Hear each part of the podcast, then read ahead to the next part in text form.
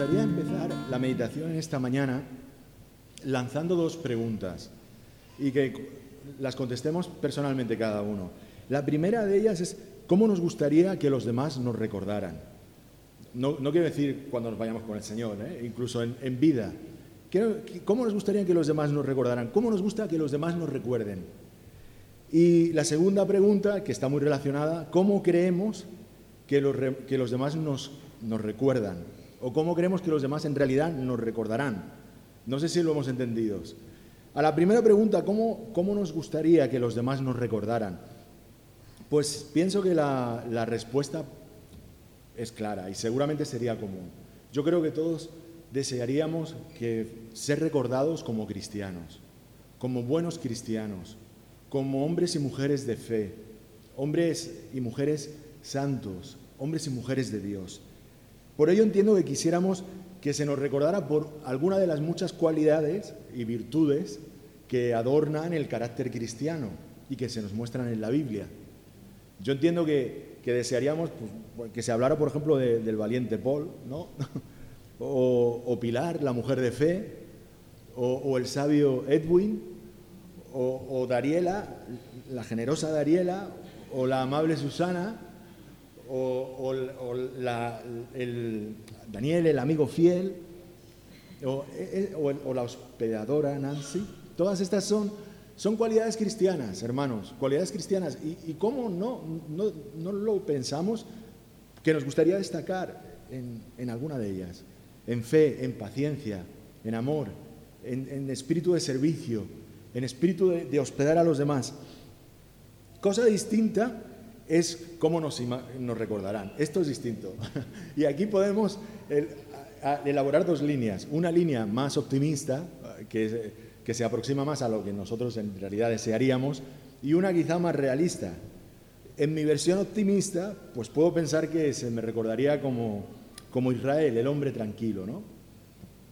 O al menos Así me encantaría. O Israel, el hombre de paz. ¿Por qué no? Pero si tú preguntas a los de mi casa, aquí presentes, Dariela y Daniel, es posible que te den una versión muy distinta y que ellos hablarían de otra o, destacarían otras cualidades, quizás más evidentes, y te hablarían de Israel el histérico en algunos momentos o Israel el gruñón.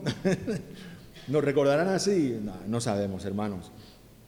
Pero lo cierto es que en muchos casos hay personas que nos recuerdan y nos recordarán por una cualidad concreta.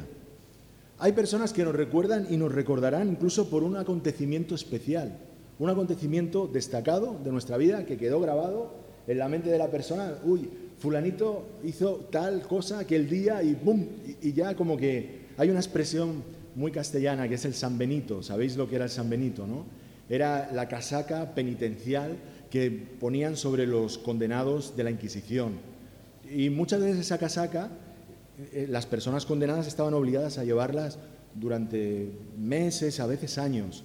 Y cuando finalmente habían cumplido la penitencia y se despojaban de ellas, a veces esas casacas eran colgadas en las iglesias para que la gente recordara que aquel hombre, aquella mujer y su familia estaban estigmatizados porque habían recibido una, una condena de la, Inquisición. El San Benito quedaba allí eh, colgado. Y esto nos habla de cuán tendentes somos los humanos muchas veces a catalogar y a etiquetar a los demás. Fíjate, en muchos países, y entre ellos el nuestro, es muy común inventar motes, alias, apodos, sobrenombres. Mira, con curiosidad yo os puedo comentar que no sé si a ti te han puesto algún sobrenombre, algún apodo, algún mote, algún alia. ¿A, alguien le han puesto algún mote alguna vez en la vida? La hermana Pilar dice que sí, Paul también. Pues a mí también, hermanos, y os voy a explicar un poquito. Recuerdo al menos tres de ellos. El primero, muy desafortunado, me lo puso un profesor de eh, la primaria, de la educación primaria. Imagínate, hermanos, él me llamaba trono. ¿Y esto por qué trono? ¿Porque era un rey? No.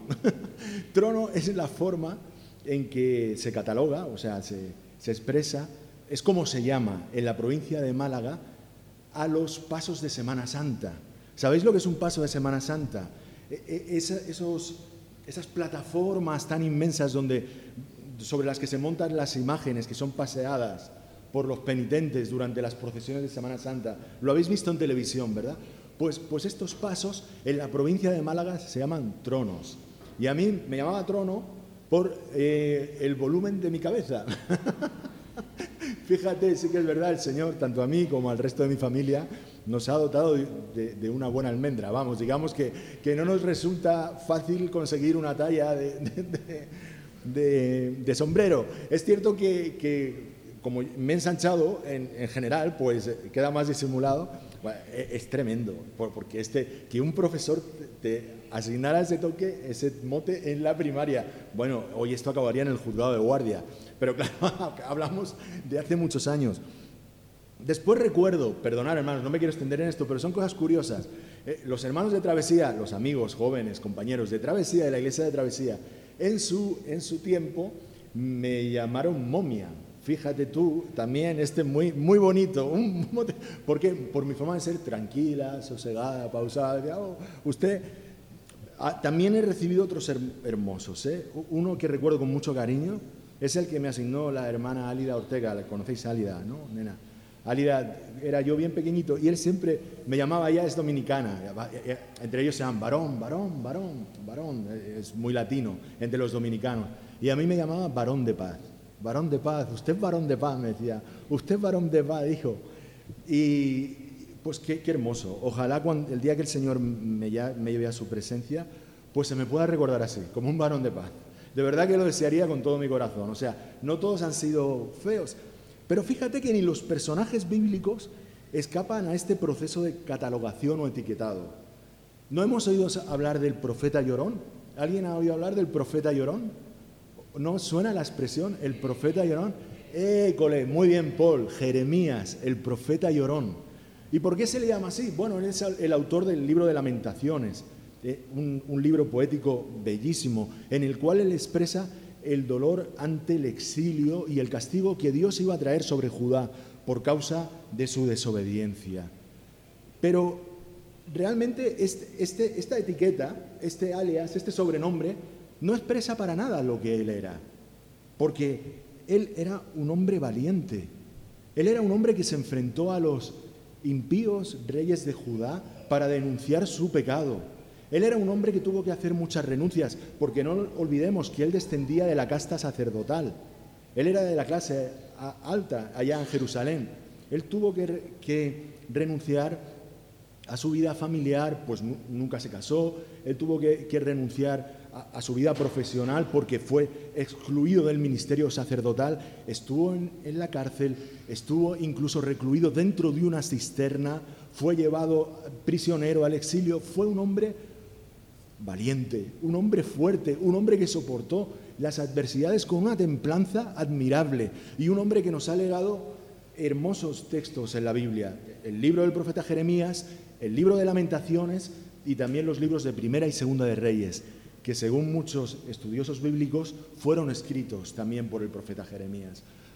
Démonos cuenta qué equivocados son muchas veces esos clichés, esas etiquetas que nosotros colocamos. Otro ejemplo, el rey Salomón, porque se habla de la sabiduría de Salomón, el gran sabio Salomón. Y Tomás, ¿qué diremos de Tomás? ¿Quién era Tomás? El incrédulo, el incrédulo Tomás. O podemos hablar de, de Pedro como el impetuoso. Pero volvamos a, volvamos a Salomón. Sabio, sí, realmente fue sabio. Escribió muchos libros. Muchos de ellos libros, algunos de ellos han pasado al canon de las escrituras, conocéis Proverbios, Eclesiastés, Cantar de los Cantares, fueron escritos por Salomón.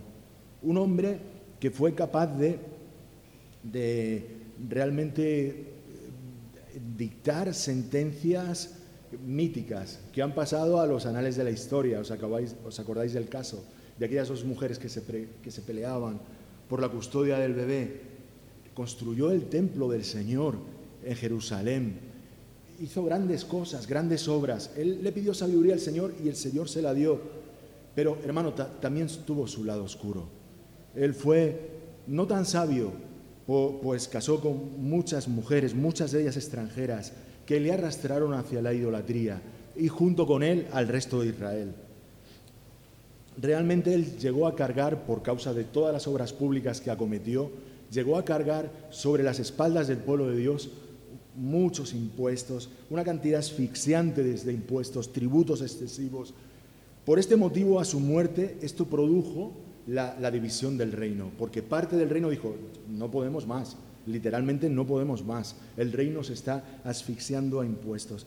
Hermanos, catalogar a la gente, ojalá que nunca lo hagan contigo, ojalá que nunca lo hagan con nosotros, y ojalá que nosotros nunca lo hagamos, porque es un ejercicio de valoración reduccionistas. Nosotros somos seres humanos y como tal muy complejos, llenos de virtudes, de defectos, grandezas, miserias, ilusiones, frustraciones, amor y amargura, pero todo esto forma parte de, nuestra, de nuestra grandeza, hermanos. No lo reduzcamos nunca a una etiqueta.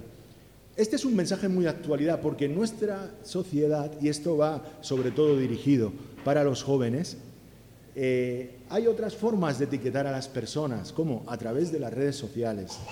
En las redes sociales colgamos nuestro cliché, nuestro apodo, nuestra etiqueta, aquello por lo que queremos que, bueno, ser recordados.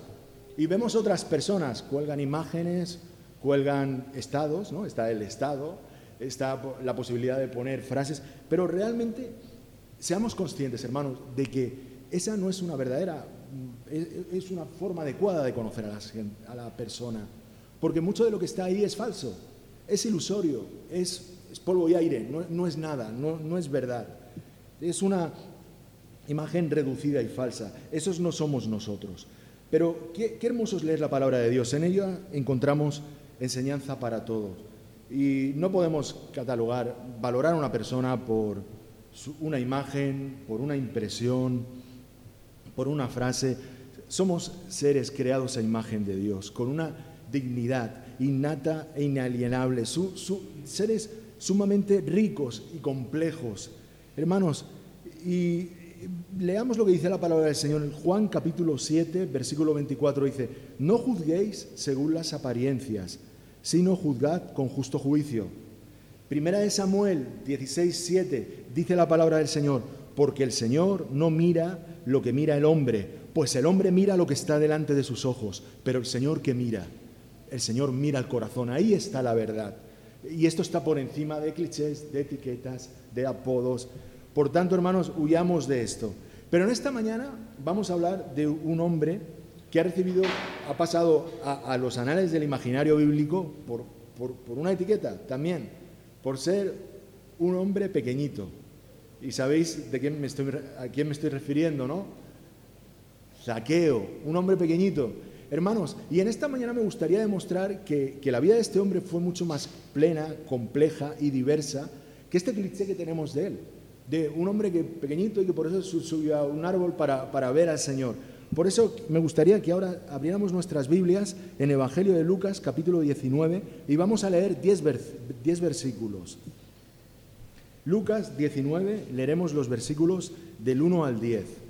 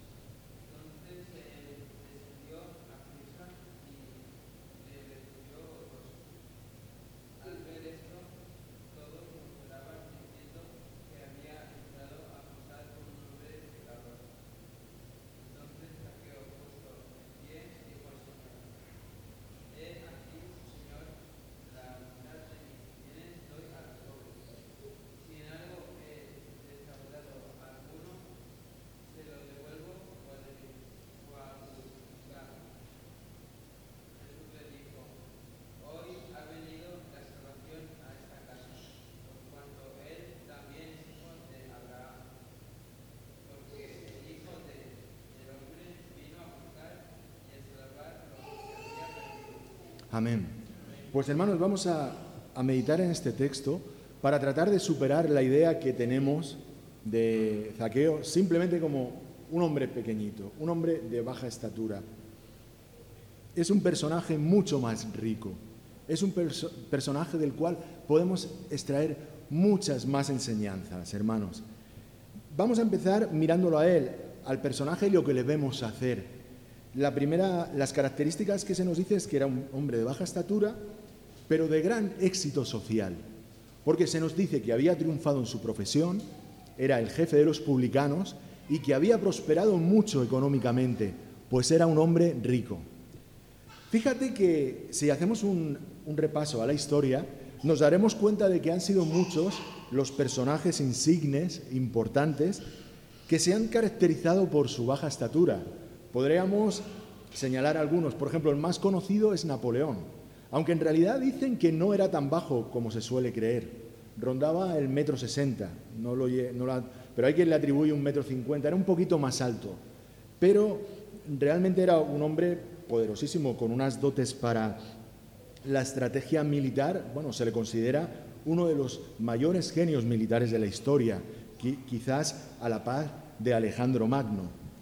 Otro bajito insigne en la historia de la humanidad, yo esto no lo sabía, pero me llamó mucho la atención Wolfgang Amadeus Mozart. Él medía 1,52. Era realmente chiquito porque, por lo visto, para ser austriaco, porque sabemos que austriacos y alemanes son muy altos, con una media de metro ochenta o más. Entonces, por lo visto, él de pequeñito sufrió una, enfermedad en el riñón que le, le impidió el, crecimiento, hermanos. Y, pero bueno, nos llama la atención porque bueno, él era uno de los, fue uno de los más grandes genios de la música, junto con Bach y otros. Otro bajito ilustre y de, nuestras, de nuestro mundo, de nuestro ámbito eh, hispano, hispanoamericano, fue el héroe y libertador mexicano Benito Juárez. ¿Conocen la, la, ciudad de México, Ciudad Juárez? Está al norte de México, próxima a la, a la frontera con los Estados Unidos. Este señor medía 1,38, hermanos, pero se le reconoce como uno de los guerreros más bravos y líderes más carismáticos que tuvo el pueblo mexicano en su liberación. Por tanto, y bueno, y, seguimos con, aunque seguimos con la enumeración, otro insigne bajito, este del mundo del deporte, y aquí me van a perdonar si hay algún madridista, no sé, pero todos son culés. Yo, no participo. Mi hijo siempre me, dice, tienes que ser de un equipo, ¿qué te gusta más, el Barça y el Madrid? La verdad, ninguno, no me interesa el deporte, en absoluto. Y no, me, no simpatizo con Barça y Madrid, porque son muy ricos. Claro, yo pienso, así pueden fichar a los mejores. pero, pero sí que reconozco que quizás el Barça tiene a uno de los mejores jugadores de la historia del fútbol. ¿Quién es? vuestro querido Messi, vuestro querido Messi. Él, es, él es, no es muy alto, pues también de chiquito tuvo un problema en la hormona del crecimiento, pero realmente es un genio del varón, así como su paisano y el, gran futbolista Diego Armando Maradona. Podríamos hacer una gran enumeración, hermanos, pero lo importante es que lo bajo de talla para estos hombres no fue ningún condicionante para alcanzar las mayores cotas de poder, de genialidad o de popularidad. Hermanos, incluso existe el mito, la leyenda, que yo no sé si es real, quizás no, de, que los, sobre todo los varones, los hombres chiquitos, pues tienen mayor carisma, mayor genio. Por ejemplo, muchos de ellos han, destacado como grandes conquistadores, grandes seductores con, las mujeres. Tienen ese, ese halo de, de, atractivo los hombres chiquitos. Es así. Pero fíjate, incluso hermanos, si echamos un vistazo a lo que podríamos llamar la cámara de los horrores de la historia, podríamos encontrar también personajes siniestros, pero poderosos, que han sido muy bajitos. Entre ellos Atila, el rey de los unos, no sé si hemos oído hablar de él. él. puso realmente en jaque a todo el imperio romano. Se decía de él que donde pasaba su caballo no volvía a crecer la hierba. Pues este era bien chiquito, no, llegaba a los el metro cincuenta. O personajes terroríficos, siniestros, como eh, Joseph Stalin o el mismo Adolf Hitler, que, bueno, que no se correspondía para nada con el modelo racial que a través de su satánico pensamiento político quiso imponer en la, Europa de las décadas de los 30 y 40. Hermanos, aquí hablo, abro un, paréntesis. Dios es un Dios que se deleita en la, en la diversidad y Él nos ha hecho a cada uno de nosotros diversos y hermosos, hermanos. Todas doctrina, filosofía política de carácter racial, supremacista, segregacionista, sea por raza, por lengua, por cultura, por origen social, por clase o categoría social. Todo esto tiene una inspiración diabólica, hermanos, diabólica. del enemigo de nuestras almas, quien ha sido homicida desde el principio, según declara el Señor en Juan capítulo 8, versículo 44, y es mentiroso y padre de mentira.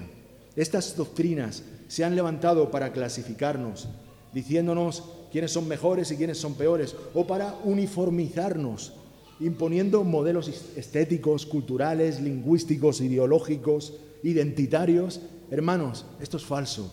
Dios se agrada, Dios se deleita en la diversidad. Por tanto, que él, él, es el Dios el que a cada estrella llama por su nombre.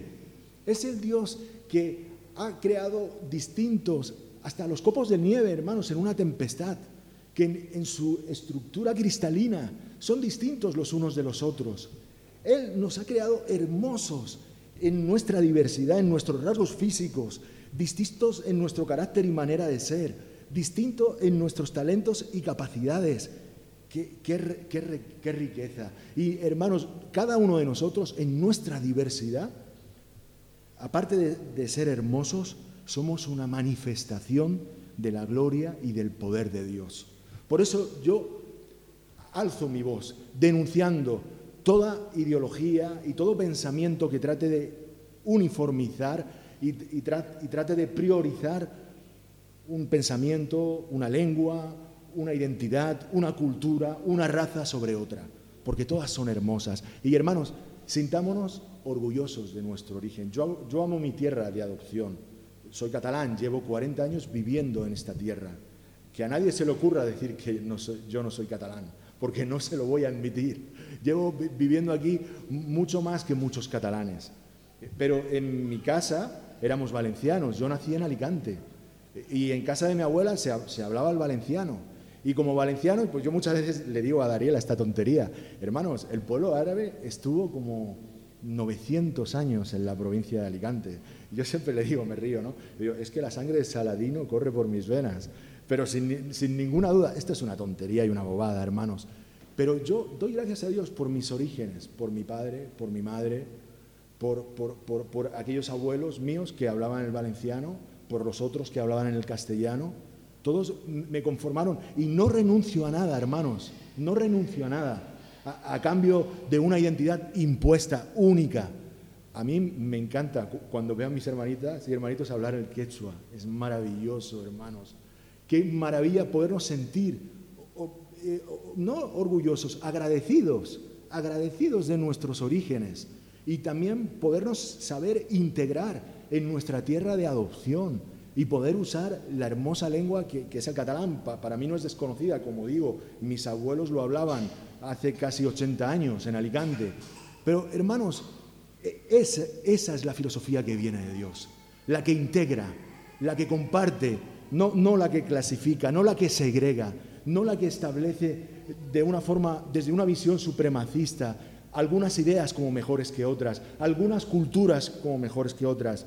Pero hermanos, si esto es un error carnal y de inspiración satánica, en, en establecer estas, diferencias, si lo es dentro de la gran familia de la humanidad, cuánto más cierto es cuando nos referimos a la familia de la fe, donde el apóstol, respecto a la cual el apóstol Pablo nos dice, donde no hay judío ni griego, circuncisión ni, incircuncisión, bárbaro ni escita, siervo ni libre, sino que Cristo es el todo y en todos. Hermanos, entre nosotros no hay diferencia ninguna. No debe haberla. Somos un cuerpo. Primero formamos parte de la gran familia de la humanidad, pero como hijos de Dios, adoptados en la familia de Dios, somos un cuerpo. No permitamos que el enemigo nos engañe.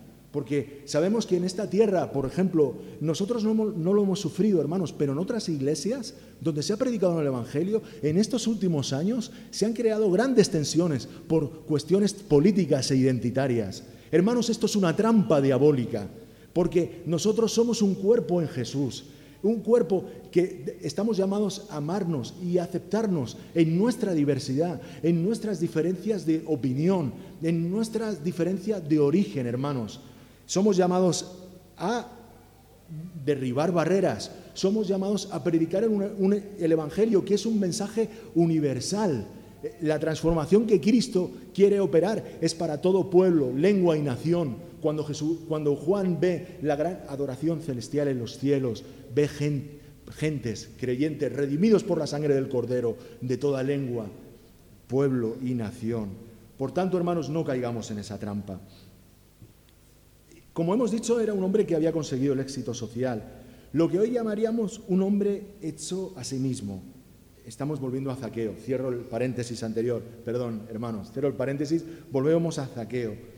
Aunque tenemos muy poca información acerca de él, lo cierto es que podemos entender que, bueno, que, él no se sintió en ningún modo limitado. Seguramente él era hombre de muchas capacidades. Él llegó a ser el jefe de, de los, de los publicanos.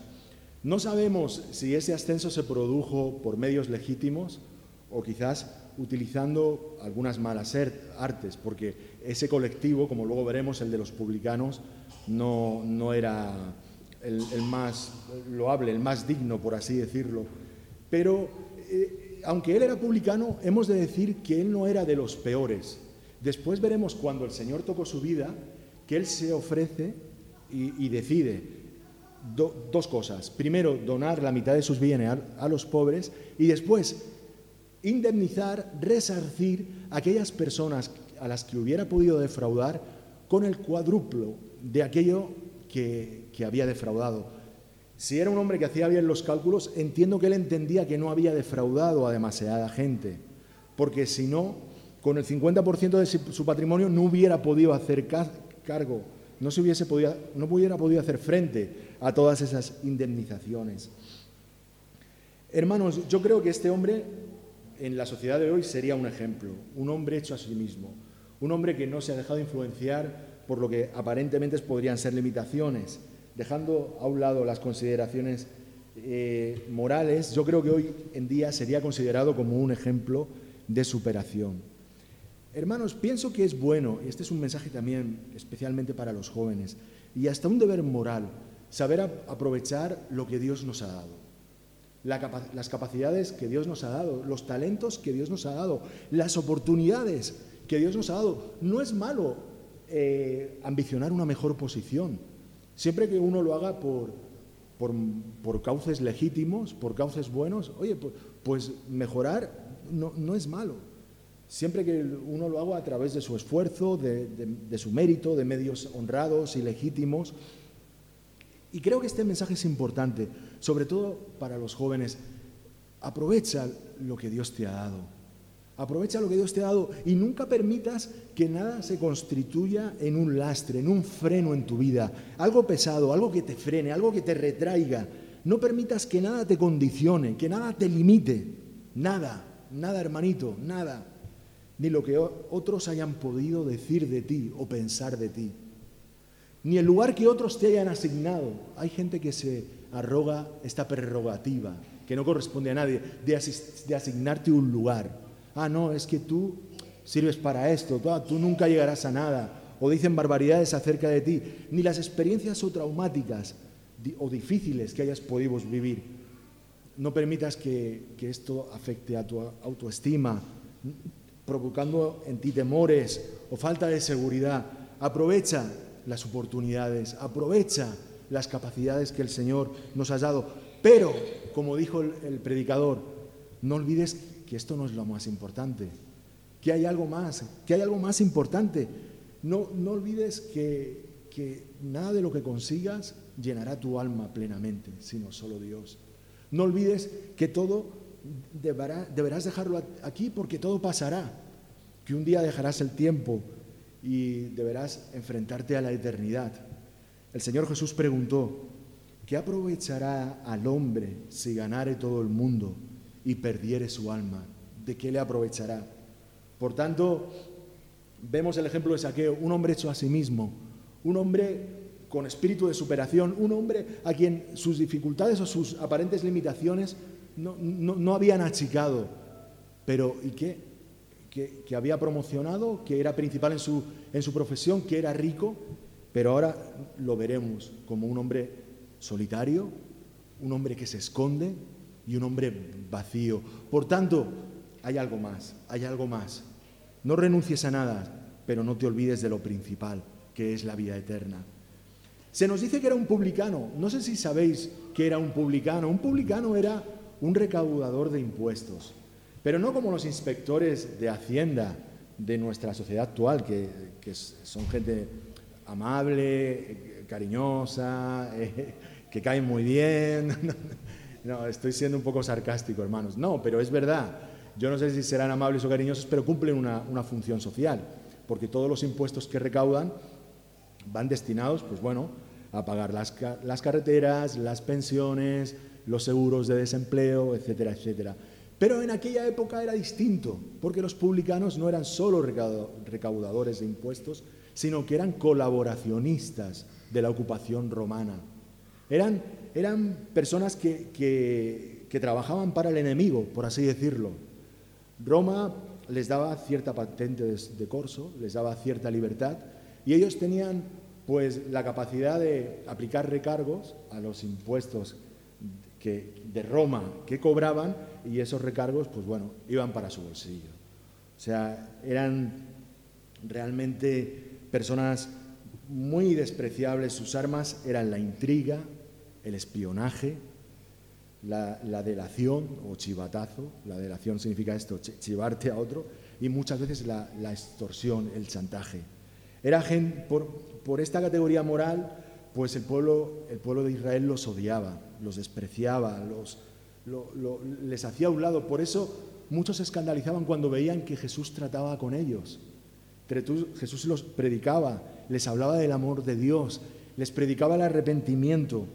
Pero bueno, si hubiera que, catalogarlos de alguna manera, diríamos que eran traidores, porque se aprovechaban de la opresión de su propio pueblo para beneficiarse ellos. Eran traidores.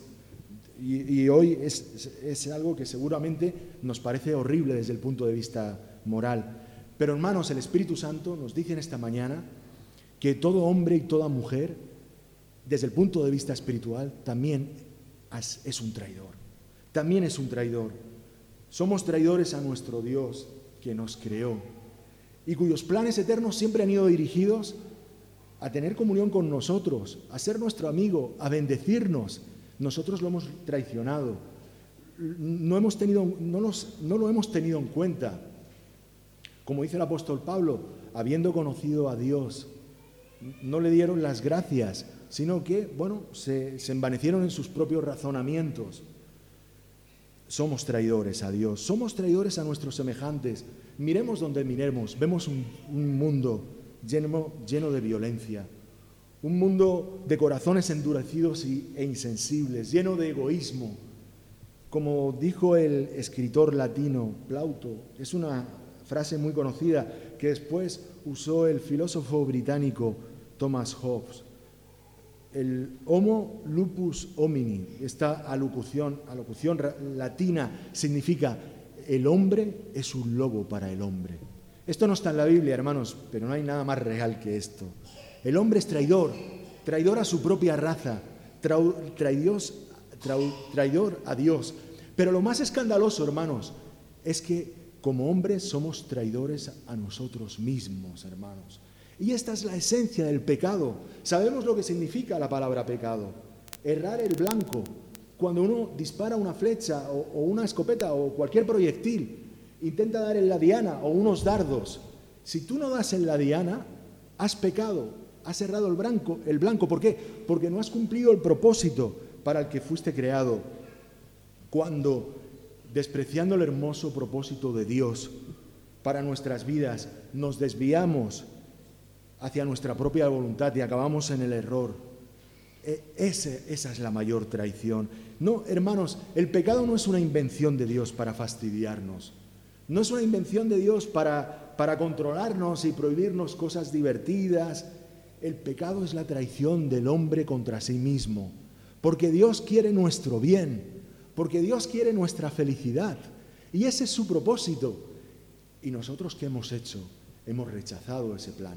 Hemos rechazado ese propósito y en nuestra necedad le hemos dicho a Dios, no me interesan tus planes, no me interesa tu plan de felicidad para mí, yo quiero vivir mi propio camino, yo quiero caminar por mi propia senda, una senda del error, una senda que nos lleva a nuestro propio perjuicio, a nuestro propio dolor.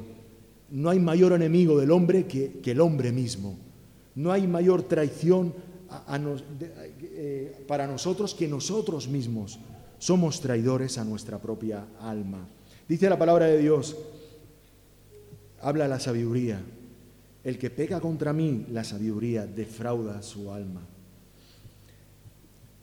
seguimos hablando de, de este hombre de Zaqueo y démonos cuenta que él era un hombre solo y un hombre que se escondía. Dice la palabra de Dios en el versículo 3, lo acabamos de leer, que procuraba ver a Jesús. Pero ¿en qué sentido procuraba verlo? Era como aquella mujer, recordáis la historia, ¿no? Que enferma con el flujo de sangre, se acercó a Jesús, no podía por la multitud, pero se hizo camino y tocó el borde de su manto. No, yo creo que no. Yo creo que, que si él hubiese querido pasar y ponerse frente a Jesús para verlo, para tener un encuentro con él, lo podría haber pasado entre la multitud. Él era un hombre de autoridad y además la gente le odiaba y le temía a la vez. Yo estoy seguro de que le hubieran abierto paso, incluso intentando ni, siquiera tocarle. Pero él, no tenía ese interés en Jesús. Él quería saber, quizás por lo que se llama la deformación profesional. Recordemos que él era inspector, era recaudador de impuestos. ¿Quién era ese Jesús? ¿Qué planes tenía? ¿Qué iba a decir? ¿Qué, estaba haciendo entre la gente? ¿Por, dónde, ¿Por dónde iban los tiros? Así que, ¿qué hizo? Él quería ver, pero sin ser visto. Él quería inspeccionar, eh, espiar, pero sin ser visto. Por tanto, se adelantó y encontró un árbol allá donde, donde intuía que la comitiva iba a pasar. Subió al árbol y ahí se escondió. Lo vemos escondido, hermanos. Y esta imagen nos, da una clara, una clara eh, ilustración de lo que muchas personas hacen en su vida. Realmente, ¿cuántas almas hay en este mundo solitarias y escondidas? Él en realidad se sentía solo. Se sentía solo porque sabía que nadie lo amaba, que todo el mundo lo rechazaba. Él estaba allí en, en, su árbol sicómoro, escondido, protegido, allí nadie lo veía, allí se sentía seguro, sí, pero estaba solo. Solo. ¿Y cuántas personas en esta sociedad se sienten en esta misma situación? Rodeadas de gente, de personas, familiares, incluso con éxito social, pero, pero sintiéndose en el fondo solos, vacíos. Por, por eso tanta gente hoy en día busca soluciones pues en, la autoayuda, en, los grupos de soporte, en las nuevas formas de espiritualidad, hay gente que busca ayuda en los fármacos, tantas y tantas cosas, pero cosas, métodos que no son capaces de desenterrar de su alma ese profundo sentimiento de soledad. Él era un hombre poderoso, él era un hombre que ahí se encontraba seguro, pero estaba solo, solo y escondido. ¿Cuántas veces también escondemos nuestra insatisfacción en los sicómoros por nosotros construidos. Aquel tipo de árbol era un árbol muy hermoso, hermanos, se le conoce como el falso álamo. Es un árbol de, tronco robusto, que da muchísima sombra, tiene un follaje espectacular, eh, tiene, realmente ramas fuertes, y él ahí creo que se encontraba seguro en aquella copa del árbol tan poderosa. ¿Cuántas y cuántas personas, quizás nosotros mismos, no nos hemos escondido muchas veces para no mostrarnos a Dios tal como somos, con nuestra necesidad? en nuestros sicómoros particulares, estas falsas zonas de, confort. Hemos creado nuestros palacios de hojarasca, nuestros palacios sobre arenas movedizas. Nos hemos escudado quizás, pues bueno, en nuestro trabajo, en, una relación amorosa, en volcar nuestra vida hacia los hijos, en nuestros quehaceres, en, en los placeres, en buscar una vida tranquila. ¿Pero para qué? Para permanecer escondidos, para no darnos cuenta de que realmente necesitamos un encuentro con Dios, salir de, esa zona de confort, dejar de, de, ocultar nuestra insatisfacción, nuestra culpa, nuestros miedos, nuestra inseguridad, nuestra soledad, mostrarlos completa y absolutamente a Dios. Era un hombre solo, un hombre que se escondía. Pero qué glorioso es que Jesús iba pasando por la ciudad. Y aquel hecho no era casual. Jesús tenía que pasar por allí, porque tenía que esconder, que, perdón, que encontrarse con él. Y cuando Jesús pasa por debajo del árbol, rodeado de aquella gran multitud, de repente se para. Realmente es una escena cómica. Iban todos paseando con Jesús, la gente se amontonaba, le preguntaba, unos querían escuchar sus palabras, otros tenían peticiones para Jesús, pero de, repente Jesús se para ¿Qué pasa? ¿Por qué se para? Y mira hacia arriba. Sí, porque eh, él sabía que Zaqueo estaba allá. El, Zaqueo se consideraba escondido, pero no, Jesús miró hacia arriba y le, y vio. Porque Él siempre nos ve, hermanos, por muy escondidos que estemos, por muy escondidos que estemos en, en nuestras falsas zonas de confort, en nuestros miedos, en nuestras necesidades, Él nos conoce, Él nos ve. Él nos ve. Qué hermoso ese texto que encontramos en el Salmo 139, 16. Mi embrión vieron tus ojos y en tu libro estaban escritas todas aquellas cosas que fueron luego formadas. Incluso antes de nacer Dios ya nos conocía. Él conoce todo nuestro sentir, nuestro levantarnos, nuestro acostarnos. Él, lo conoce todo, desde el principio hasta el fin, hermanos nuestras, nuestros más íntimos sentimientos. Él sabe por lo que estamos pasando. ¿Y qué es lo primero que le pidió a Zaqueo? Desciende, ven a mí, ven a mí, sé valiente, deja de esconderte, ya no estás solo, he venido aquí a buscarte. No fue una casualidad, no he venido aquí para estar con estas personas que también las quiero bendecir, pero estoy aquí por ti. Pero sal de ahí, desciende, muéstrate. Muéstrate con tu dolor, muéstrate con tu soledad, muéstrate con tu miseria, muéstrate. Desciende, date prisa, ya no vas a estar solo. Quiero ocuparme de ti. Hermanos, qué bueno es que atendamos a las llamadas del Señor. Cuando Él está llamando a la puerta de nuestro corazón, que, que la abramos. Recordamos el texto de Apocalipsis, ¿no? He aquí estoy a la puerta y llamo. Si alguno oye mi voz y abre la puerta, yo entraré y cenaré con él y él conmigo. Hermanos, él quiere tener intimidad con nosotros, quiere que le abramos las puertas de nuestro corazón sin ningún tipo de, reserva. Y cuando Saqueo bajó, el Señor hizo algo que a mí me parece maravilloso se autoinvitó a su casa y además de una forma muy, muy particular porque le dijo, es necesario que more hoy en tu casa, directamente, sin paños calientes, sin una presentación, sin una introducción.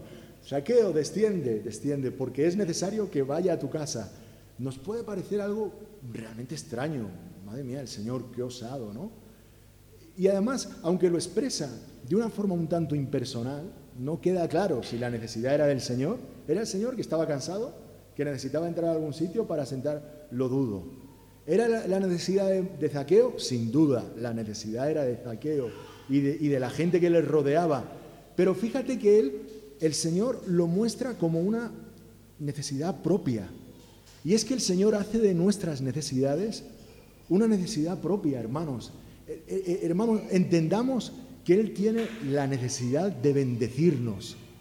Algo que, que nos puede parecer extraño, pero es así. Esa necesidad, ¿qué la genera? la genera su amor. El, amor le, empuja a bendecirnos, tiene que bendecirnos, necesita bendecirnos. Su objetivo, el, sentido de su vida es bendecirnos. Hermanos, ¿somos nosotros como Jesús? ¿Sentimos esa necesidad? que es la necesidad de otros, pero que se constituye en nuestra necesidad, necesidad de bendecir a otros, de orar por otros, porque nosotros somos el cuerpo de Cristo en el mundo. Somos sus manos, sus pies, sus labios. Esa necesidad provocada por el amor es una realidad en nuestras vidas. Fíjate lo que decía el apóstol Pablo, pues si anuncio el Evangelio no tengo por qué gloriarme, porque me es impuesta necesidad, me es impuesta necesidad. Y hay de mí si no anunciar el Evangelio. Hermanos, ¿sentimos esa impuesta necesidad de ayudar a los otros? Hermanos, yo creo que el Señor quiere que meditemos sobre esto. La vida de Zaqueo, digo ya para finalizar, fue cambiada. Él fue bendecido, descendió del árbol y descendió gozoso. Algo había pasado en su vida. Solo con dos palabras, Zaqueo, desciende, porque es necesario que muere yo en tu casa. Y él descendió transformado. Se pudo mostrar ante Jesús sin miedo por primera vez en, su vida probablemente sintió la, tuvo la sensación, sintió que alguien le amaba, que le aceptaba, que se preocupaba por él, que quería hacer cosas a su través. Y eso que produce, produce gozo, hermanos.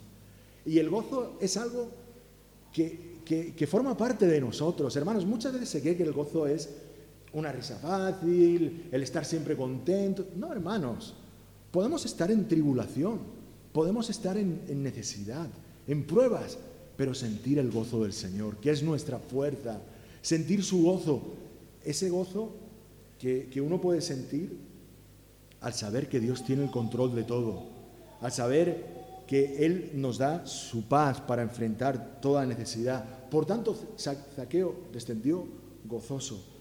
Yo creo que, que quizás, bueno, quizás no seguro, fue la primera vez en su vida que experimentó este hermoso sentimiento. Pero la segunda consecuencia de, la intervención de Jesús en su vida, hemos dicho que la primera fue el gozo y la segunda fue una transformación radical, hermanos. Y es que si Cristo está en nuestras vidas, eso se tiene que notar. Cristo quiere transformarnos, hermanos. Y nos quiere transformar día a día. Él nos transformó cuando conocimos el Evangelio, pero su obra en nosotros no ha acabado. Él quiere seguir obrando en nuestras vidas. ¿Para qué? ¿Qué le dijo el Señor a Abraham? Yo te bendeciré y tú serás bendición. El Señor nos ha bendecido, pero quiere transformarnos para que seamos bendición. Él por primera vez conoció la misericordia. Un hombre, como hemos dicho antes, hecho a sí mismo, esforzado, que había aprovechado lo que Dios le había dado para ascender, para hacerse rico, pero quizás nunca había pensado en los demás. Pero Dios le había transformado y por primera vez pensó en la necesidad de los otros. La mitad de lo que tengo lo doy a los pobres. Empezó a sentir la justicia de Dios. Si en algo he hecho daño, he defraudado a alguien, yo quiero resarcirle. Yo quiero vendar las heridas de su alma. Hermanos, restitución. Cristo quiere transformar nuestras vidas. Hermanos, concluyo con unas palabras que quisiera leer porque es una reflexión para cada uno, una, invitación a la reflexión para cada uno de nosotros. Hermanos, un encuentro con Jesús todo lo cambia. Creo que necesitamos tener constantes encuentros con Él.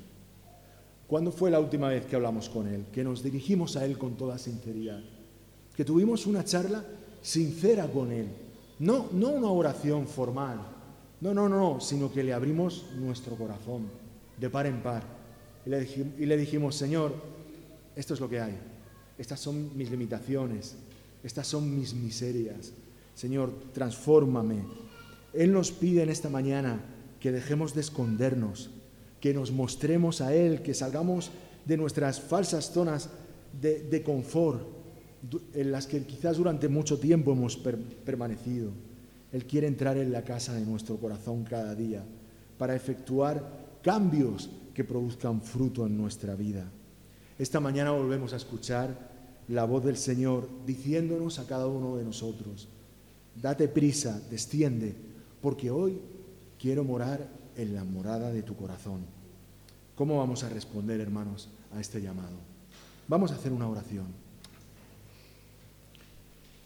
Padre Celestial, te damos gracias por tu palabra en esta mañana. Gracias por, por todo lo que tú has dejado para nuestra edificación y, y para nuestra bendición. Y en esta mañana queremos venir delante de ti, Señor. Queremos que tú nos des la gracia, Señor, de venir a ti tal como somos, Señor. Queremos dejar de, de escondernos, Señor. Queremos dejar de sentirnos solos, Señor. Queremos dejar de, de sentirnos apartados, culpables, Señor. Queremos encontrar en ti comunión, amor, compañía, paz, Señor. Padre, toma nuestros corazones, sigue transformándonos, Señor. Haz tu obra en nosotros y que mañana, cuando nos levantemos para ir a nuestros trabajos o a, nuestros estudios o en nuestras tareas, Señor, pues podamos sentir tu cercanía, Señor. Padre, entra en la casa de nuestro corazón, entra en, en, nosotros, Señor. Queremos disfrutar de esa hermosa comunión que solo viene de ti, Señor. Bendice en esta mañana a cada uno de mis hermanos y hermanas, Señor. Haz tu voluntad en nuestras vidas, Señor. Haz tu voluntad en nuestras vidas, Señor. Transfórmanos, Padre Celestial. Esa es nuestra oración. En el nombre de Jesús, amén.